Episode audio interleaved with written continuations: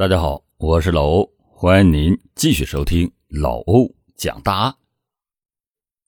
二零零八年七月七日的早上五点半左右，上海市长宁公安分局的指挥中心接到了报警，说在上海市长宁区昭化路四百八十八号的金森大厦四楼和五楼之间的消防楼梯间内，发现了一名外国女子的尸体。警方接到报警以后，就迅速的派刑侦人员赶赴往现场。赶到现场以后，发现这名外国女子血淋淋的躺在楼梯间内，早已经没有了生命体征。因为这起案件是发生在北京奥运会召开的前夕，案情也就立即引起了中央和公安部领导的高度重视。中央领导作出指示，要全力的侦破此案。除此之外，因为死者是外国人，一些国外的媒体也开始炒作。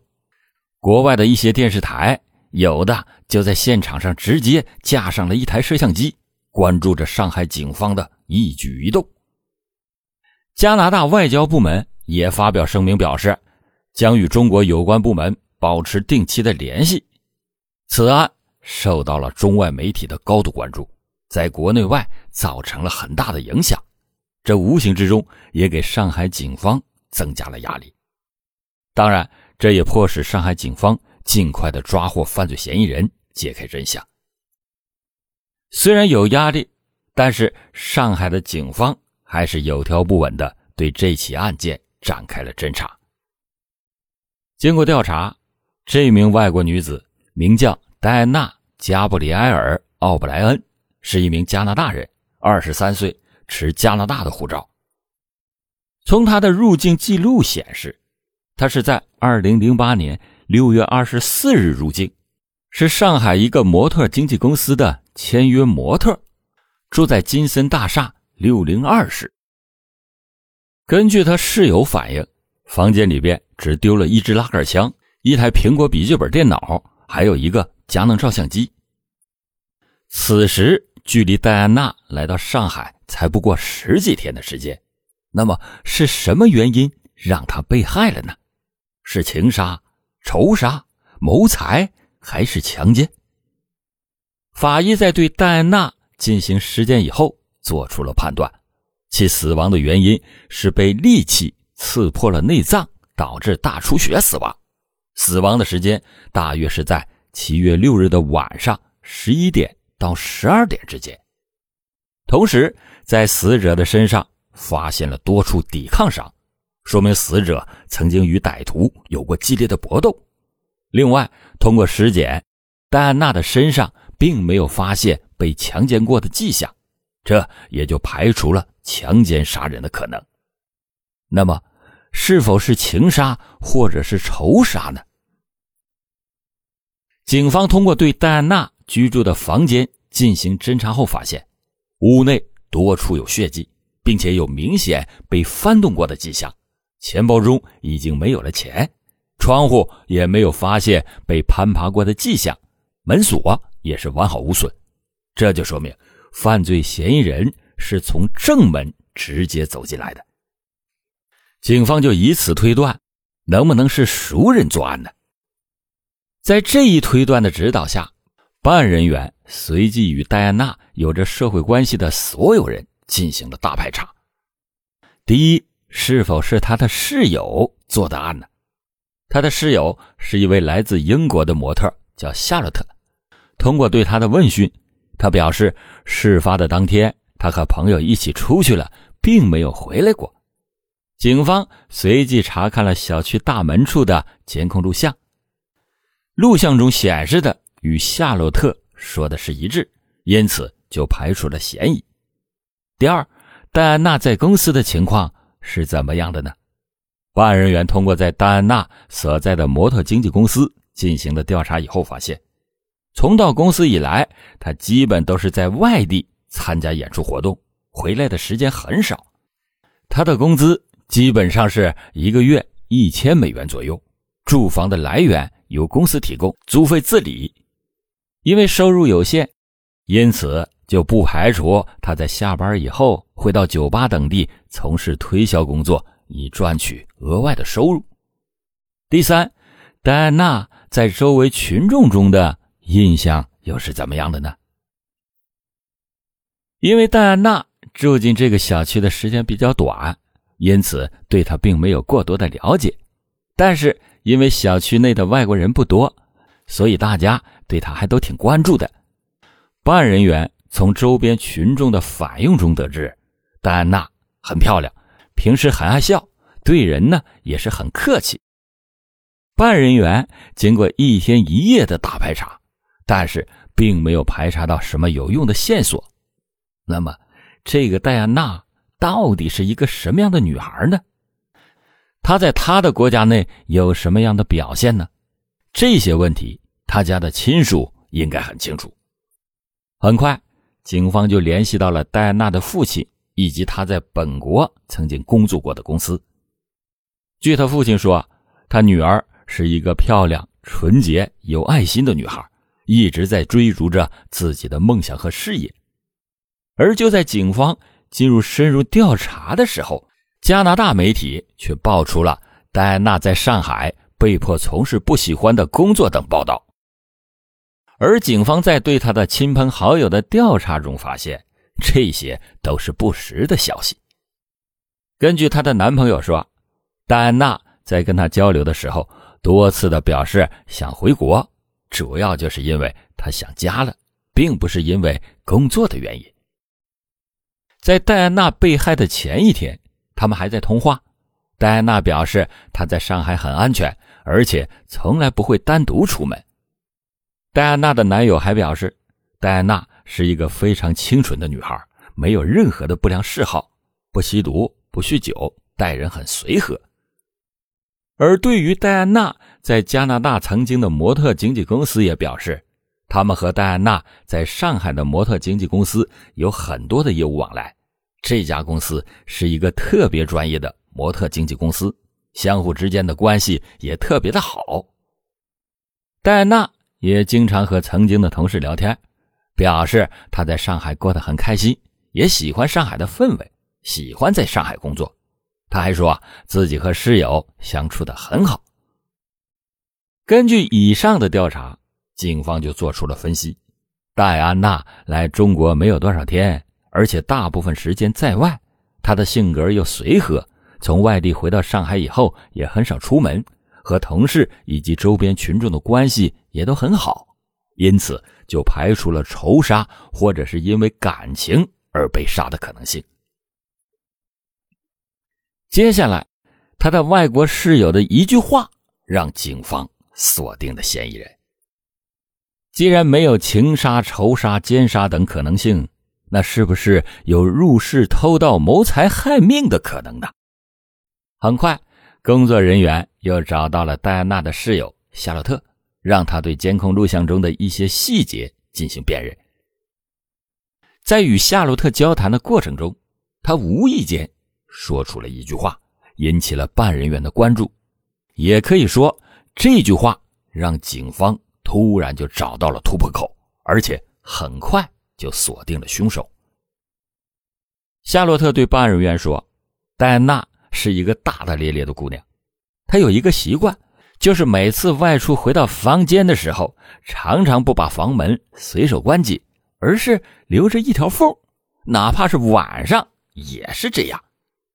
这句话很快让警方做出了推断：会不会是因为戴安娜没有关好门，凶手趁机入室盗窃，被发现以后，两个人开始打斗，在打斗的过程中，凶手用利器。将戴安娜杀死。警方很快调取了从案发当天晚上九点到第二天凌晨两点之间的关于小区内的监控录像，开始一帧一帧的排查犯罪嫌疑人的活动轨迹。经过三天三夜的辛苦排查，终于有所发现。就在案发当天的晚上十一点零三分。有一个身穿黑衣黑裤的年轻男子进入了戴安娜居住的小区，晚上十一点四十七分离开的小区。经过办案人员的仔细查看，在这名男子走出小区的时候，发现他的上衣左后侧似乎有被撕扯，或者是沾染上其他颜色的痕迹。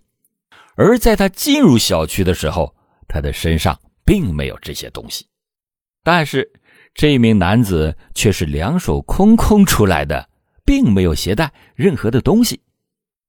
按理说，如果这名黑衣男子是凶手的话，偷了笔记本电脑、照相机等物是应该携带在身上，为什么出来的时候却是两手空空的呢？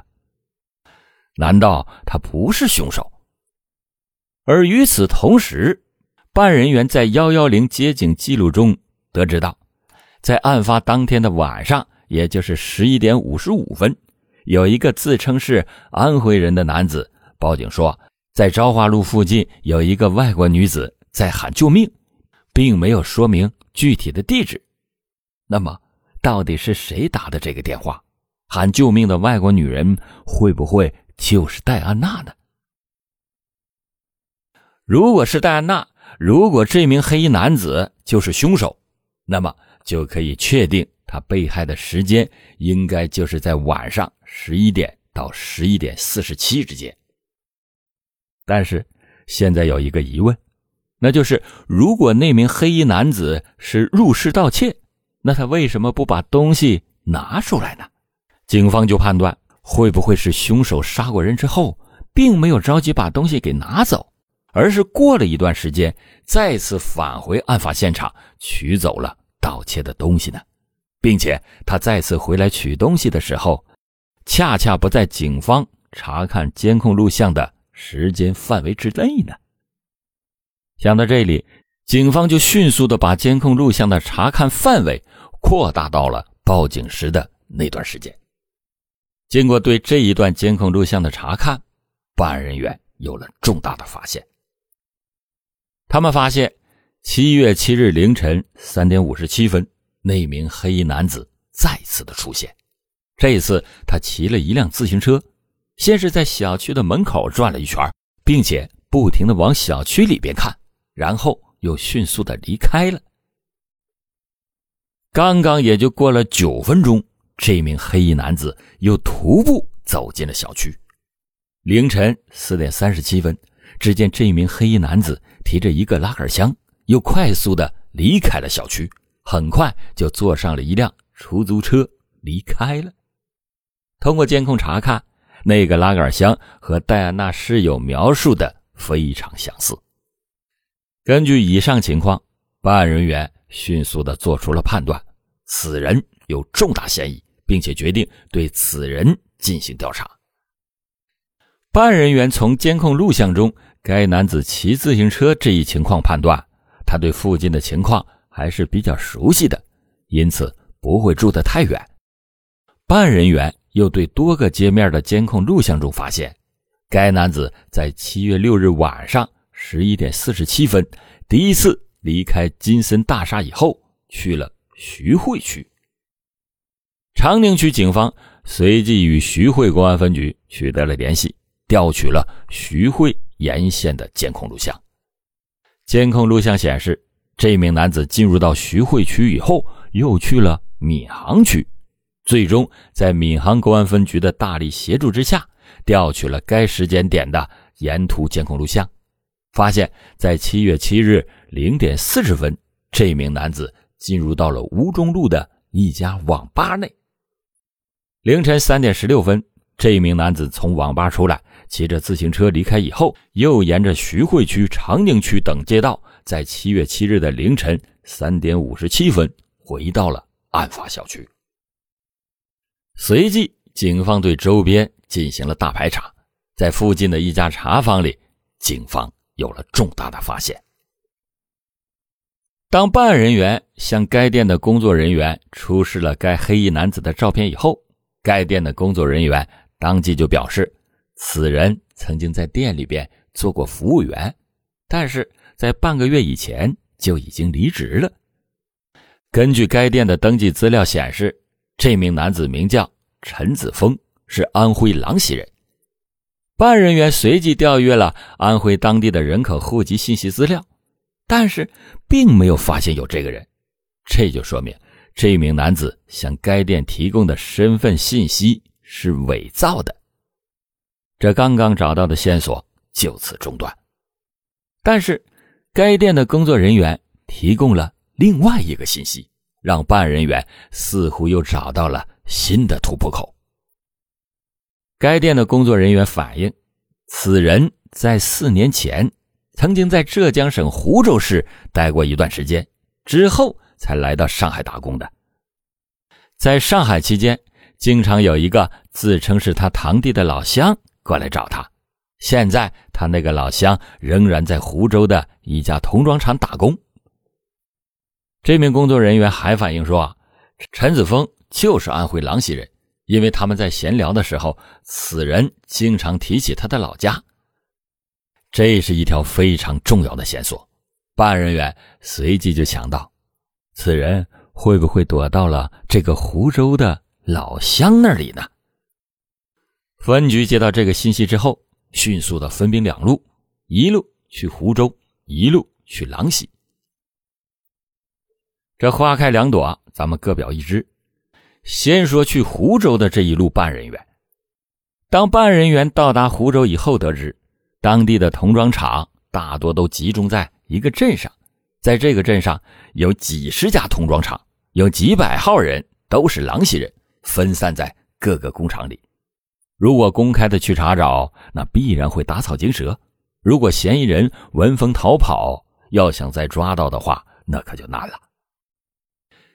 就在办案人员与当地派出所协调下一步计划的时候，派出所的一名民警仔细看了办案人员带来的嫌疑人的照片以后，表示好像见过此人，两年前好像在镇上的一家童装厂打过工。现在这个厂里边还有他家的亲戚呢。办案人员听到这个消息之后，在这名民警的带领之下，很快就来到了这家童装厂。在这里面，很快就找出了嫌疑人的几名亲戚。经过他们仔细的辨认，最终确定这个人叫陈军。当嫌疑人的身份被确定以后，办案人员就分析，此人极有可能逃回到了老家。于是就迅速的将此线索进行了上报，分局接到报告以后，很快组织警力前往郎溪县。而先前已经到达郎溪县的那一路办案人员，在到达当地以后，发现此地外出打工的人员很多，如果要是公开进行排查的话，可能会有人通风报信儿，这样对案件的破获很不利，因此就一直待在当地进行秘密的调查，但是。调查的情况不明显。湖州那一路办案人员到达郎溪之后，两路办案人员随即汇合，在郎溪警方的大力协助之下，迅速展开了调查。办案人员很快来到嫌疑人居住地的派出所了解情况，而根据派出所民警反映，为了更换第二代身份证，此人昨天还刚刚来过派出所。户籍民警还通知他，第二天早上八点。到派出所领证。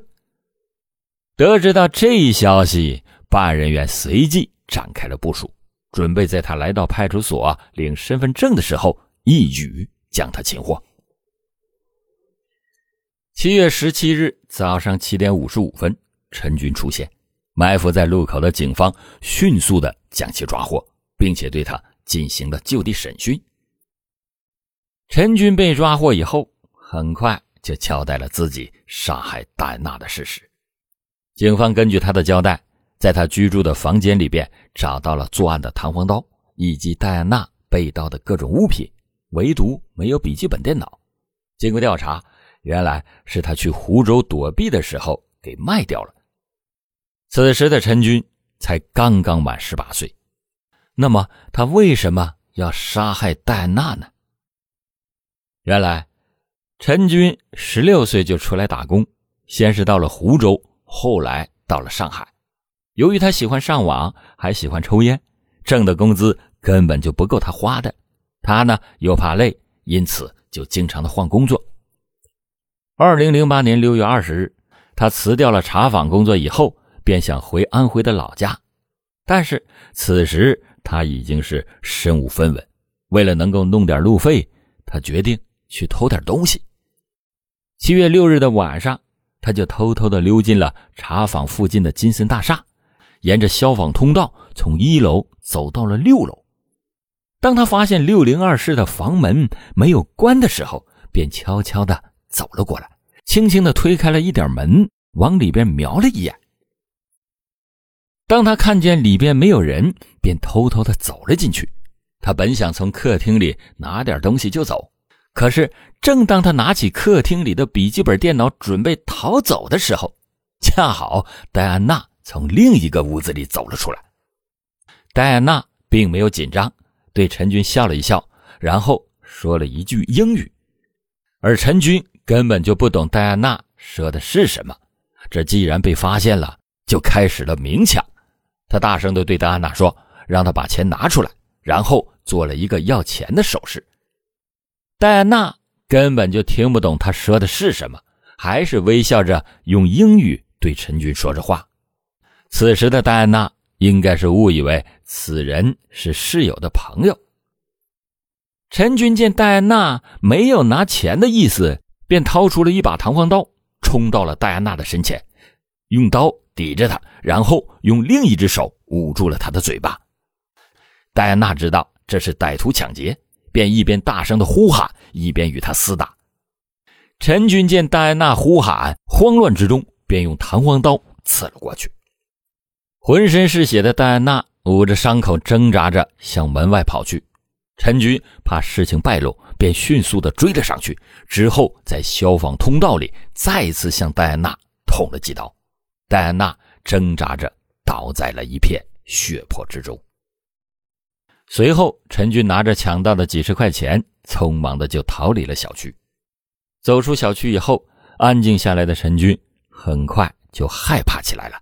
他不知道戴安娜是死还是活，也不知道怎么的，他竟然选择了给警察打电话，让警察去看一看，说有一个外国女人在喊救命。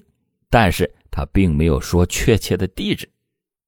由于只抢到了几十块钱，根本就不够回家的路费。于是几个小时以后，他再次的进入到那个房间，拿走了戴安娜的物品，然后买了一张当天去湖州的车票，去找老乡了。到了湖州以后，他把戴安娜的笔记本给卖掉了，随即又回到了老家，准备办理第二代身份证。可是令他没有想到的是，仅仅才四天时间，他就被抓获了。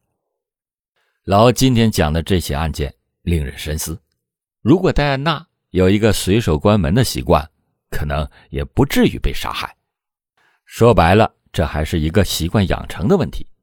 我们不说一个好的习惯能给我们改变什么，但是一个坏的习惯一定会让自己有所失。另外还有陈军。这个才刚刚满十八岁的一个年轻人，如果能够踏实起来，勇敢的去面对这个社会，即使达不到功成名就、光宗耀祖的程度，但是如果要是能静下心来，脚踏实地的靠着自己的双手去奋斗，也绝对会拼搏出自己的一片小天地的。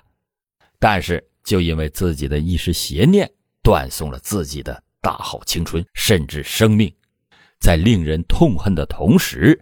也着实让人惋惜。好了，感谢你收听老欧讲答案。老欧讲答案，警示迷途者，唤醒梦中人。